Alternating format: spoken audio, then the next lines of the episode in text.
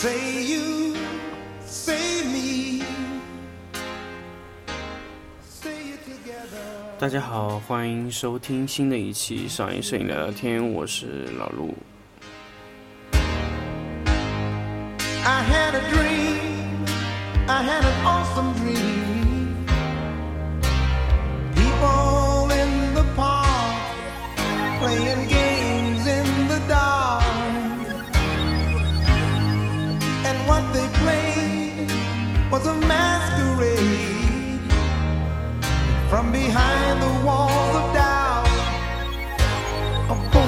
Crying out.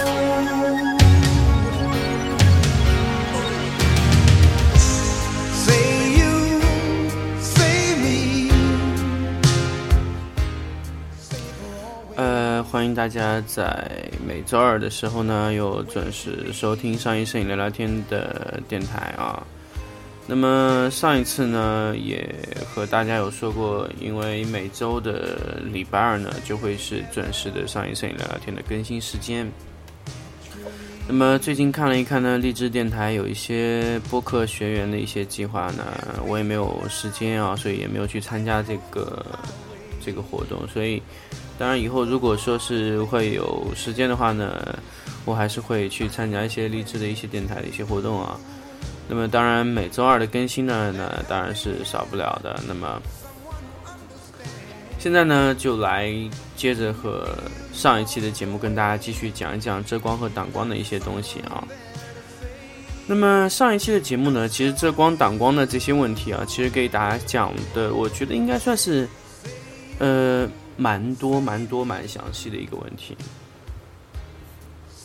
那么其实遮光挡光很多时候呢，就是在密度上的控制，所以。呃，这一期节目呢，作为遮光挡光的最后一期节目，也是属于收尾的那期节目呢。呃，我在这里给大家再详细的去说一说遮光挡光的一些好处啊。当然也不全是好处啊，或者怎么样。当然，我们从实际的操作上来说一下，因为呃，之前很多的时间也给大家去做了这个节目的一些。对遮光挡光的一些东西的介绍啊，反正这一期呢，其实也是相当于做一个总结。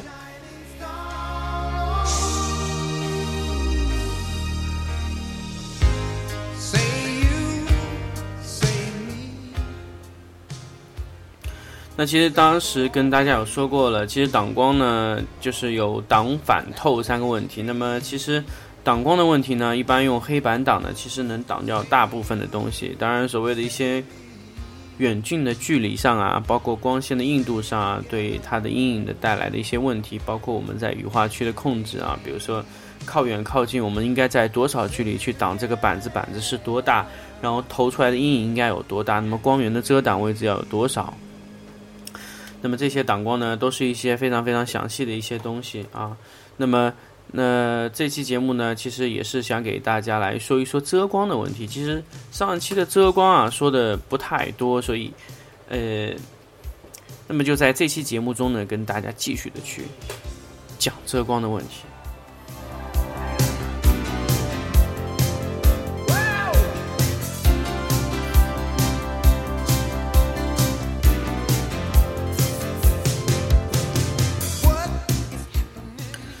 那么说来遮光呢，其实有很多种方法。首先，其实大家想到就是用纸，哎，OK。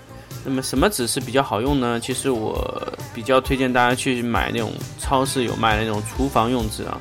为什么呢？首先，这种厨房用纸呢，它的均匀度是比餐巾纸要好。那么餐巾纸太薄，有时候透过来的感觉呢，它那个薄度会不太好。那么你可以用这个。厨房用纸啊，去局部的遮挡。当然，厨房用纸的价格可能会比餐巾纸高一点，但是我觉得这个价格绝对值适得用啊。因为厨房用纸可以一小片一小片局部的去挡，或者你用白纸挡也没问题啊。有时候如果我没有厨房用纸的话，我会用白纸去挡，那么挡出来的那种感觉还是非常不错的。当然，有时候有时候咱们很多时候碰到的问题，比如说一个主光过来的时候，总会有一么这么一个热点 hotspot，就所谓的光芯的问题太亮了。那么这个光芯呢，咱们就是要用一些东西去挡啊。那么挡和遮是不一样的，遮呢，其实呢就是挡挡和透呢在一体呢，有时候这就是遮的问题啊。其实遮呢就是让部分的一些灯光线啊过去，一部分光线就不过去。那么这个时候呢，造成一个好处呢，就是能减弱局部地区的亮度。那么这个在有时候在这个后期的这个笔刷工具之前，就能在前期的灯光控制上就可以做好。假设说，咱们在光芯的这个位置啊，局部的去遮挡出，按照这个形状去遮挡出这个效果，那么这个就会就会让这一块区域啊就减弱。那么这个就相当于类似于画笔的一个东西啊。那么这种遮挡方式呢，是最最原始、最最简单的一种遮挡方式啊，但。跟大家说了这么多，居然跟大家说了一个非常原始的一种方法。那么这种方法的好处呢，就是立竿见影，马上出效果，而且调整非常容易，因为你只需要控制这个纸啊大小、厚度，然后控制几层就可以调整它的亮度衰减有多少。那么我可以在局部的位置局部的去减啊，那只要看照明灯泡的效果，就我能知道它减下来多少了，这非常容易。你可以用这个方法去局部的去调光芯的亮度，OK，这个是非常简单的一个问题。OK，你调整这个纸的透度的时候，这个基本的问题已经被解决。那么这种问题解决之后呢，必然带来其他的一些问题。那么，呃，比如说，嗯，你挡出来的光啊没有层次啊，所以感觉就像室内挡出来的，然后这种感觉就像是局部的刷下来，但是和笔刷去做出来的效果还是差不多啊，那么怎么样的效果是在光影上能做出来呢？所以这个时候就给我们带来一个非常非常难度的一个问题。那么怎么样让这个东西做得更加真实，然后看起来又好看呢？然后又起到了这个遮光挡光的这个效果呢？哎，这个时候我们就要引入一个新的遮光理念。那么新的这个遮光理念呢，也就是说我们不用纸，用什么东西挡呢？OK，咱们这个时候就用，呃，障碍物来挡。什么是障碍物呢？就是可能是一支笔啊，一个框子，然后几枝花都可以挡。只要让光线在这个光路上啊遮挡住了，那个效果就可以达到。我们只要控制这个呃你的障碍物的大小控制就可以了。OK，那这个就是一些遮挡处，因为我们有时候拍家具的时候，遮挡了大量的东西都是采用这种树枝、树叶。那么，这种效果呢，会让你的这个在高光位置的这个阴影的感觉会非常好。那么，这种阴影感觉呢，会有一些，呃，因为高光位置剪下来的阴影呢，不会太浓烈，因为高光位置会有产生一定的颜色啊，那会让你的周围的光线去补偿那一块阴影区，所以你的阴影不会特别强烈。但是如果你的阴影特别强烈呢，只能说明一个问题，那就是说我在。上一期和上一、上上期节目中说过的，就是你的障碍物离你的背景太近了。就是你，呃，我跟大家说过这个问题，就是你的遮挡物离灯光越远，那么你的阴影就会越明显。如果你你你的障碍物离灯光越近，那你的阴影感觉会越弱，但是你会起到遮光作用。那么就关键看于你要让阴影和这个遮挡能力。哪一个占一个上风？因为你越远呢，遮挡能力会越弱，但是你的这个阴影能力会越强，所以这个大家要自己考虑一下，到底你要控制哪一个呃效果点？那完全是看你的遮挡物在灯光前面的距离有多少。我反复跟大家强调过这个问题，就是你一定要控制好距离。那么这个距离怎么控制？当然是看阴影啦。在你在遮挡这个高光位的阴影位置，是不是觉得 OK？你觉得 OK 就可以。如果你觉得太密，你可以调整一下你的遮挡物的密度啊，还有你的角度，还有遮挡物的形状都可以调整。OK，这种遮挡呢是非常非常非常简单，但是又是非常非常非常难。简单在什么地方呢？就是你遮挡了，马上见效果。难在什么地方呢？你要遮的好看，非常难。因为不同的遮挡物出来的效果是完全不同的，那么你的遮挡物会产生呃类似于不像纸的感觉，因为纸会非常均匀的一个遮挡，那么你的障碍物的遮挡会是不均匀的，因为你要把它调整到你觉得 OK 的那个均匀度才 OK，所以你的密度或者说你的树叶的感觉要完全调得到位，所以这个就是一些非常非常重要的一些遮挡的味道。所以你的遮挡的感觉能不能做好，这是一个非常非常大的一个问题。OK。那么说完这种这种减光型遮挡呢，那么咱们再要来说一个阴影型遮挡。因为有时候啊，我们这个去在灯光前面做一个障碍物，主要的问题呢，其实呃，主要的问题呢，其实也不是说完全为了遮光啊，或者说减一下光。我们有时候就是喜欢在墙上做一些斑驳的一些光影的效果，因为有时候咱们穿过窗户有一些窗户的感觉，那么窗户呢，就其实就是一个遮挡物。我不知道大家能不能理解我这个问题啊？就是窗户其实就是一个遮挡物，虽然它有个一些小小小的窗框子，但是这个窗框子是必须必然有产生的遮挡物。OK，在做这个东西的时候呢，有时候你会做出一些哎小小的光影的感觉。那么这些光影的感觉呢，是呃怎么去操作呢？其实你的高光过来以后，在墙上打出来的阴影就会是一个。哎，很好的一个光影的感觉。当然，这个光影你可以随意调节它的亮度啊。这个是，当然是你通过其他灯去调节它的光比。那么你的光，那个阴影和高光区的这个光比，完全是靠你的内内外光线的光比去做出来的。当然，这个我就不在这里说，因为之前有去做过光比的这个节目，所以大家可以去听光比的那些节目啊，可以完全可以听出来是什么意思。就是你是内外的光比，只要做的 OK 了以后呢，那么。你的整一个的这个光影的效果会做得非常好。那么这个做完之后呢，我想跟大家强调的遮挡的问题呢，完全不在这个点上。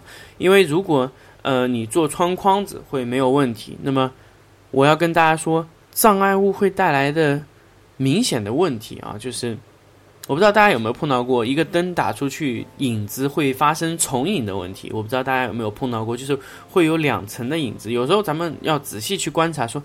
哎，为什么灯光前面会有两层影子打光去打？假设说，我们有时候标准照打过去以后，照理来说是影子，哪怕是不是特别硬的情况下，那它的影子应该只有一个。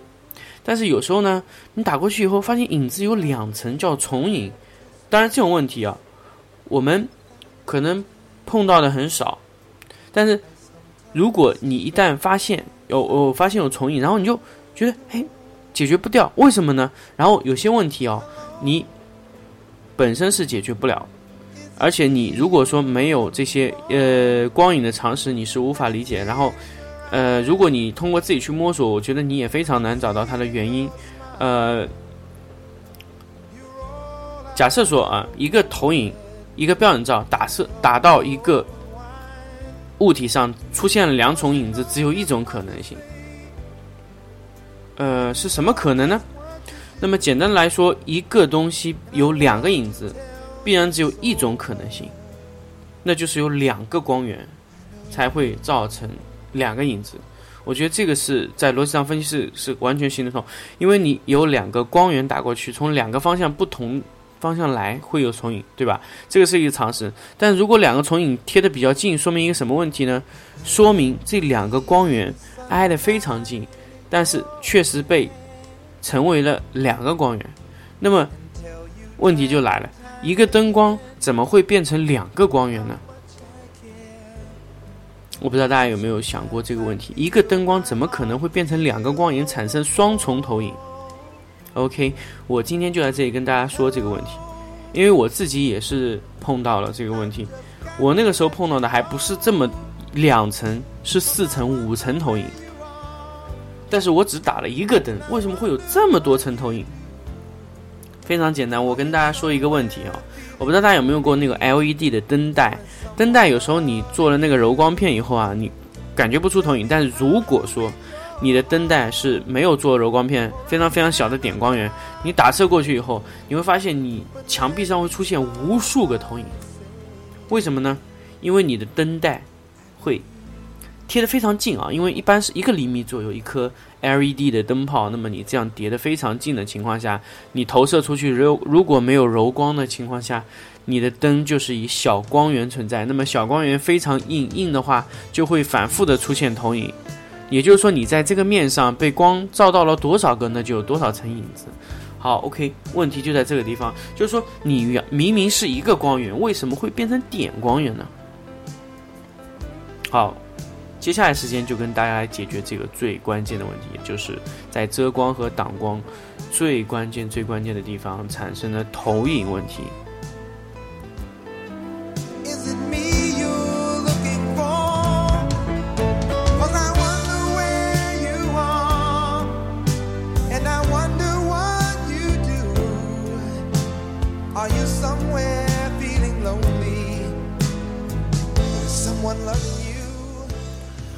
那么双投影的问题呢？其实简单的来说呢，就是一个光源变成了两个光源。那么什么情况下光会变成两个光源呢？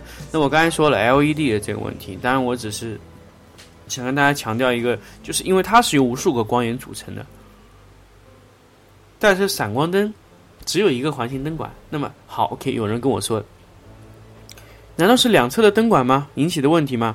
嗯，我觉得是。但也觉得不是。当然，你可以分析过，听我之后的这个分析，大家来觉得这个我这个话说的有没有问题啊？首先呢，光为什么会被变成两个光源呢？假设说，在光的前侧有了一个障碍物，那么这个障碍物被切分了这个光源之后，会发生什么问题呢？也就是左侧的光源射不到右侧，右侧的光源射不到左侧。那么这个就是一个光源的切分问题，通过可能很小的一根，呃，小小的黑孔，或者说只是一根离它比较近的一根，呃，灯架穿过了这个光源。因为如果你是标准照的话，光源会非常硬，那么你只要通过一个灯架穿过去以后，就会马上出现双层投影，因为你的灯光被切成了好几个。啊，如果是一根灯架的话，放上去就直接切成两个。那么左侧一个，右侧一个，左侧一部分灯光到不了右侧，右侧一部分灯光到不了左侧，那么你就相当于形成了两个光源，而且贴得非常近。左侧一个是半圆形的，右侧一个是半圆形的，那么你灯光就被切成两份。如果说假设啊有这样的东西十字形的，那么你靠就像宝马这样的一个十字形，那么你光源瞬间就变成了四个，那么你会发生四层投影。我。大家如果不相信，完全可以自己去试一下，尝试一下，把光源用一个黑板挡住，然后再挡住一个点，会出几层影子。你完全可以去尝试，它就会切成多个。那么有时候你发生的这些重影、什么投影这些问题啊，就是因为这个光源被切开成两个或者多个造成的这个问题。那么如果有时候你发现一个硬光打过去出现了两层影子，首先就要记得检查。光源前面有没有一根障碍物一样的东西？如果没有，OK，应该是没有。如果说还是有，那非常非常的不幸。这说明什么呢？这说明你的造型灯泡太长了。造型灯泡太长了呢，左侧的一部分的环形灯光呢射不到右侧去，右侧一部分呢射不到左侧来。所以以前啊。我记得我有跟神牛厂家反映过，他之前的散客灯光啊，它有一部分闪光灯啊，它是使用了螺口型的灯泡，早期的是使用短型的那种灯泡。那么短型的灯泡和螺口型的灯泡呢，造型效果，咱们先不说造型效果有没有区别啊，咱们就从切分上来说，就会造成双投影的问题。当然，神牛呢规避了这个问题，为什么呢？因为它外面做了一个玻璃罩，假设你把这个玻璃罩拆掉的情况下。那就非常悲剧了，因为你这个灯泡直接被切成了两个，所以神牛的玻璃罩必须是装上去的，所以这个是一个非常非常重要的问题。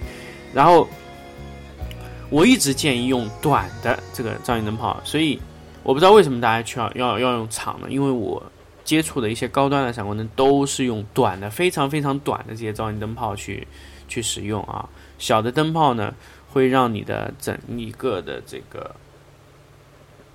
效果啊，会更加贴近于这个真实的那种感觉，所以短的照明灯泡一定是最最最最呃最最最最好用的一种灯泡。所以其实呃，所以其实我觉得用长的那种照明灯泡本身就会带来一些问题，所以我我我不知道有没有呃灯光的生产厂家会听这个节目啊，呃，因为这个节目我其实也是在说一些自己的看法，当然如果他觉得我说这样是不对的，所以你也可以根据自己考虑，所以我可以跟大家去说，如果你的障碍物撤掉以后还是有双灯投影，那说明这个灯光的照明灯泡太长了，那么这个时候你。看看是不是可以自己改装一个短的，所以因为呃我自己用的灯光我都是把它改成非常小的那种 M 十四螺口的，呃 M 二七的那批螺口啊，就是呃灯泡非常长，没有办法短的，然后那种长的灯泡会造成一些其他问题，或者你把灯座往里改啊，会有遮挡的问题，所以小灯泡绝对是最正确、最正确的选择。然后灯管呢，呃最好最好的选择就是灯。照明灯泡和灯管的这个，呃，距离是等间距啊，就是高度呢，像照明灯泡比闪光灯管超出一点点，那个是效果是最好的。当然是最好最好的造型呢，就是这个照明灯泡自己能造型，是吧？是不是这个问题是最好？但是这个其实是很难做到，所以咱们要中间做个小的照明灯泡。那么。我要无限的接近于照明灯泡的基本效果，呢那就要把照明灯泡往后移，移出来肯定有问题啊，移出来肯定就不准，那肯定要往后移。那么移到和照明灯泡一样的高度，那就 OK 了。所以这个是一个呃非常非常好的一个东西。那爱玲珑的灯造型灯管的这个高度啊，是刚刚和闪光灯的高度是一样的，然后康素也一样，都是一模一样的。康素呢，是通过把闪光灯管啊往前移，呃，往前移出来以后，因为它它那个玻璃灯泡比较大，六百五十瓦的功率，那么所以它灯泡呢会非常非常的热啊，那么它就把灯管往前移，做的和照明灯泡一模一样的高度啊，差了大概只有五个毫米，零点五厘米左右的这么一个高度差，那么这样做呢，其实我我我能理解一些。国产的闪光灯厂商为什么要做这么大的闪光灯管啊？它其实就是想让灯噪音灯泡远离闪光灯灯管。那么这个有什么好处呢？首先，照明灯泡炸的时候，灯管影响会相对的小。第二个，照明灯泡的热量不会辐射到闪光灯上、闪光灯灯管上，这样的话稳定性会好很多。但是你在牺牲稳定性的同时，你带来的一定是造型的缺失。所以。呃，我觉得其实可以很多厂家可以在造造型灯的整体的散热上去做文章，而不是说就是做这些小聪明上去做。我觉得这样是不对的，因为你把灯泡移出来以后会产生一些剧烈的问题。所以，呃，康素啊、爱玲珑啊，在灯头的散热的处理上是非常好的。那么，康素相对来说的风扇的力量会非常大，因为它本身灯泡会比较。呃，热啊，它六百五十瓦，那么爱玲珑是三百瓦的嘛？那爱玲珑相对来说，它的散热没有像康素这么猛烈啊，因为康素是不散不散热会真的会炸掉的。因为我之前有一次有一个灯管是这么一个情况，就是散热风扇停掉了，那么我觉得可能不太有问题。然后那天开了一个造型灯，然后扣着蜂巢，然后后来就炸了，灯泡全部炸碎，那么。闪光灯灯管也炸得粉碎啊！所以风扇停掉的情况下，你去你去去去工作的话，确实本身会产生问题，因为它本身制造就是那个设计的非常近。很多朋友会问，康素这样设计不是就会产生提高维修率吗？那当然你可以这么理解，但是我可以告诉你，因为这样是必须做到是这样，所以如果你你通过其他方法去做到的。哎，我觉得本身就会有问题。你你把灯管移出去或者怎么样，本身造型上就会有问题。那你何不不用造型灯呢？你你可以造型完之后把它关闭，然后再做，没问题。呃，所以说其实好的灯管啊，它要把闪光灯灯管的外圈要设计的够大，内圈的灯泡要设计的够小啊，这样才能。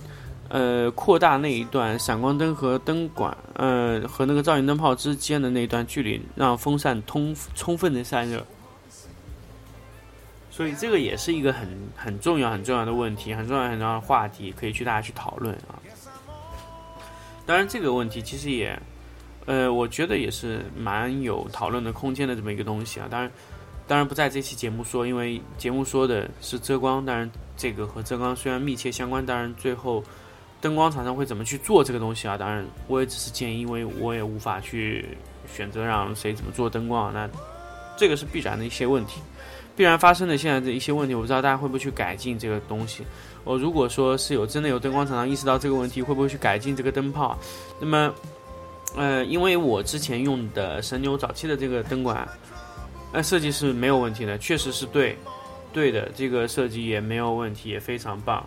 但是后来改成了这种大的螺口，我不知道为什么，嗯，反正就会问题特别多吧。因为高功率的上面会产生一些问题，小功率可能会问题很小。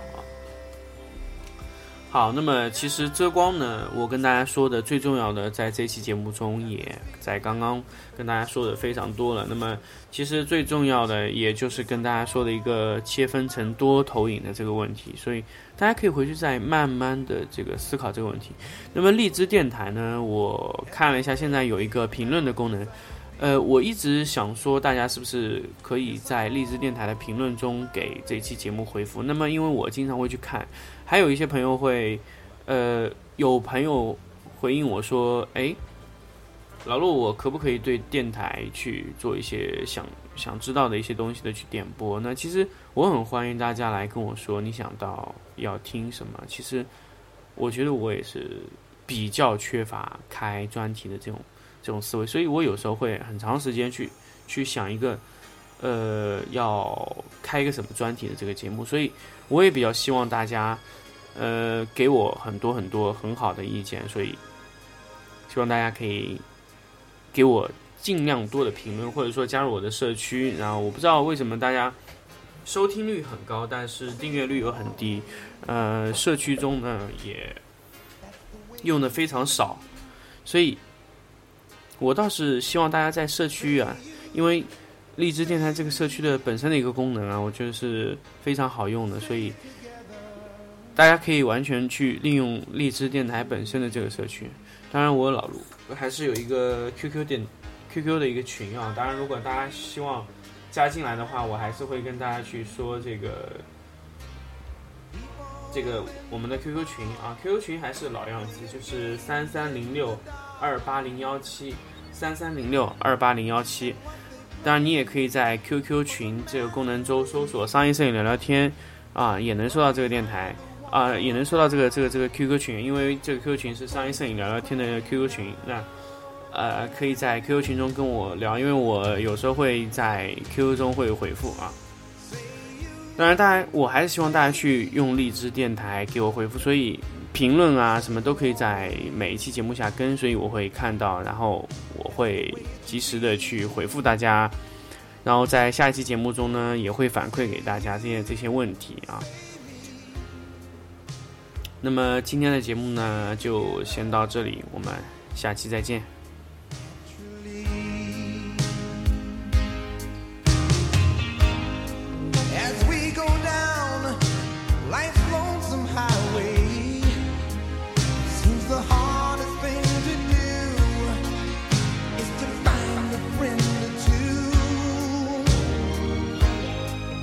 helping.